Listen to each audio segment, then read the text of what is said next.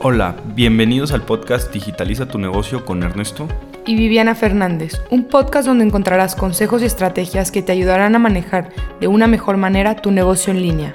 Así que prepárate para saludar al éxito, pues desde este momento comenzamos. Hola, bienvenidos a todos a nuestro capítulo número 22, estrategias para aumentar la conversión de tu tienda.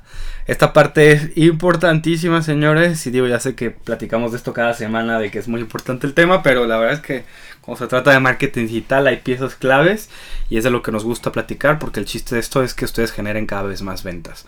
Y la verdad es que la conversión de tu tienda es muy importante. Hemos tocado mucho el tema de cómo generar alcance, cómo llegar a más personas, eh, cómo atraer a esas personas a tus, a tus, a tus, a tu tienda por medio de ads y por medio de posts orgánicos. Pero ahora, ¿cómo conviertes dentro de tu tienda? Pero antes de eso, ¿cómo estás, Viviana? Bien, muy bien. Pues contenta de que hoy nos vas a platicar un poco más sobre las conversiones y, y pues que podamos aprender todos cómo sacarle mayor pues provecho, ¿no? A nuestra tienda en línea, Shopify, este, ver qué estrategias podemos hacer, porque pues ahora sí que todos estamos urgidos por hacer, pues tener mayores ventas, ¿no? Hacer las cosas mejor y obviamente estarnos superando día con día. Entonces, pues yo creo que el primer tema que nos gustaría que nos platiques es sobre el user friendly. Claro, bueno, el, tema aquí es que, es, y esto aplica para todo tipo de tiendas, eh, ya sea que decidan hacerla en Shopify o en cualquier otra plataforma.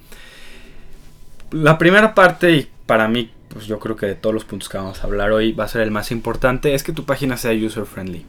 ¿No? El, hecho de que, y ojo con esto, no porque ustedes digan, ah, mira, está perfecta, yo sé cómo hacer esto, y luego, le pico aquí, mira qué fácil se entiende todo, quiere decir que todo el mundo lo va a entender.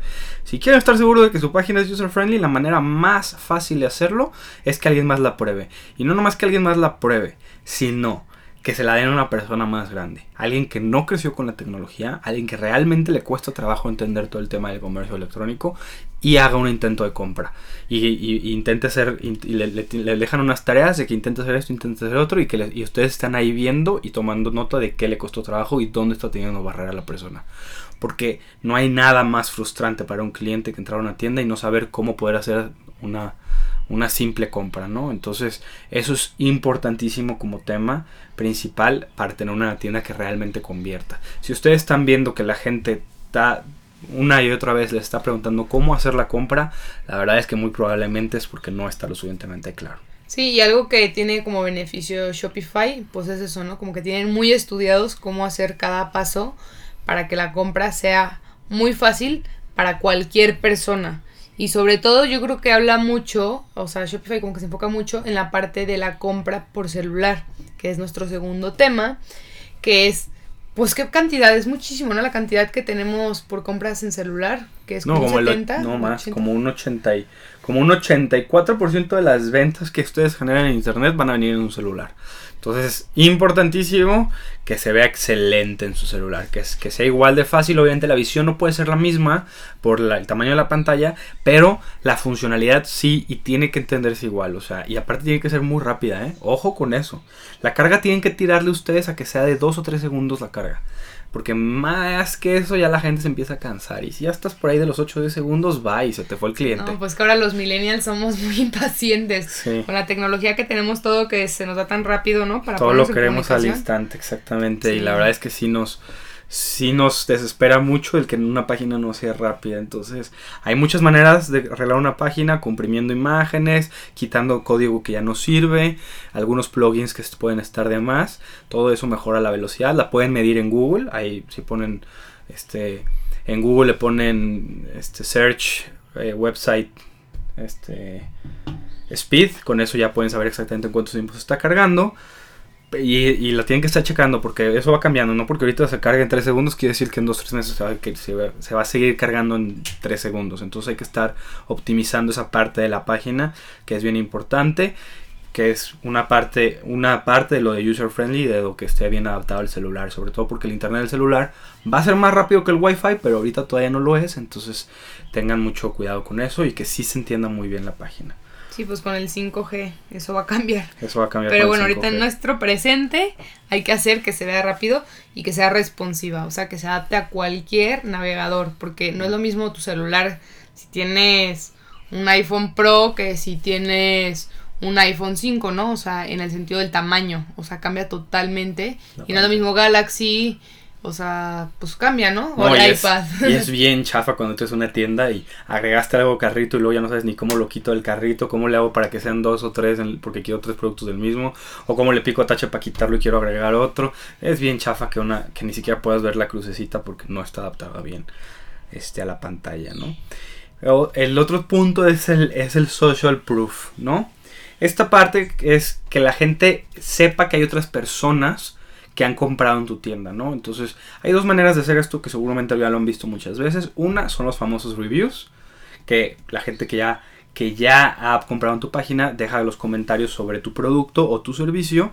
Y esto ustedes lo pueden incentivar mandándole correos a la persona, que se pueden automatizar cada cierto tiempo para recordarle que te deje un comentario sobre lo que pensó de los productos. ¿sí? Y la segunda parte del social proof es ese pop-up que sale abajo, normalmente de mano izquierda, abajo de la pantalla, que dice tal persona en tal lugar compró tal cosa. Eso genera confianza en el consumidor. Para eso es el social proof que dan. Oye, hay más gente comprando. Entonces, quiere decir que esta página, pues sí se puede confiar en, esta página probablemente. Para los que son consumidores, no necesariamente. Eso quiere decir que, que, puedan confiar en la página. Pero sí es la, la impresión que te da y te da más tranquilidad. Y si el cliente se siente tranquilo y se siente en paz y seguro en su compra, es mucho más fácil que, que, que termine esa conversión. Sí, y ya como cuarto tema, la urgencia y escasez. Hay unos plugins que utilizan, ¿no? Como para incentivar esta parte. Ok, ahora también pasa mucho en, redes, en bueno, en, las ventas en línea que los clientes entran a la página y dicen, ah, me encantó, lo guardo para después y después nunca llega. ¿Sí? Entonces, la verdad es que para que ustedes intenten hacer que la, la gente en cuanto entre quiera comprar, necesitan intentar generar escasez y urgencia. La urgencia es el típico reloj que ustedes también seguramente ya han visto, que va en cuenta regresiva antes de que se acabe la oferta. Para esto tiene que haber una oferta. ¿sí? Y la otra es escasez, que, les, que tiene una barra de cuánto inventario queda. Si quedan 6, 7 piezas, pues la persona puede que diga, ay, si vuelvo después puede que ya se hayan acabado los productos, ¿no? Entonces de esa manera generas esos dos sentimientos que hacen que la gente convierta mucho más. Y por último, este, otra parte muy importante es que sean muy claros con el tema de su envío. Es de las preguntas que más se, se dan en línea y la verdad es que es de las cosas que más ayudan. Que digan, que digas, en cada página de cada producto venga, ¿por qué paquetería se va a enviar? ¿En cuántos días le va a llegar? Si puedes poner hasta un, una fecha probable de entrega, mejor para que el cliente esté claro y también sepa cuánto va a pagar o si va a ser gratis el envío y que todo esté claro desde el principio, porque si no van a empezar a tener muchos carritos abandonados.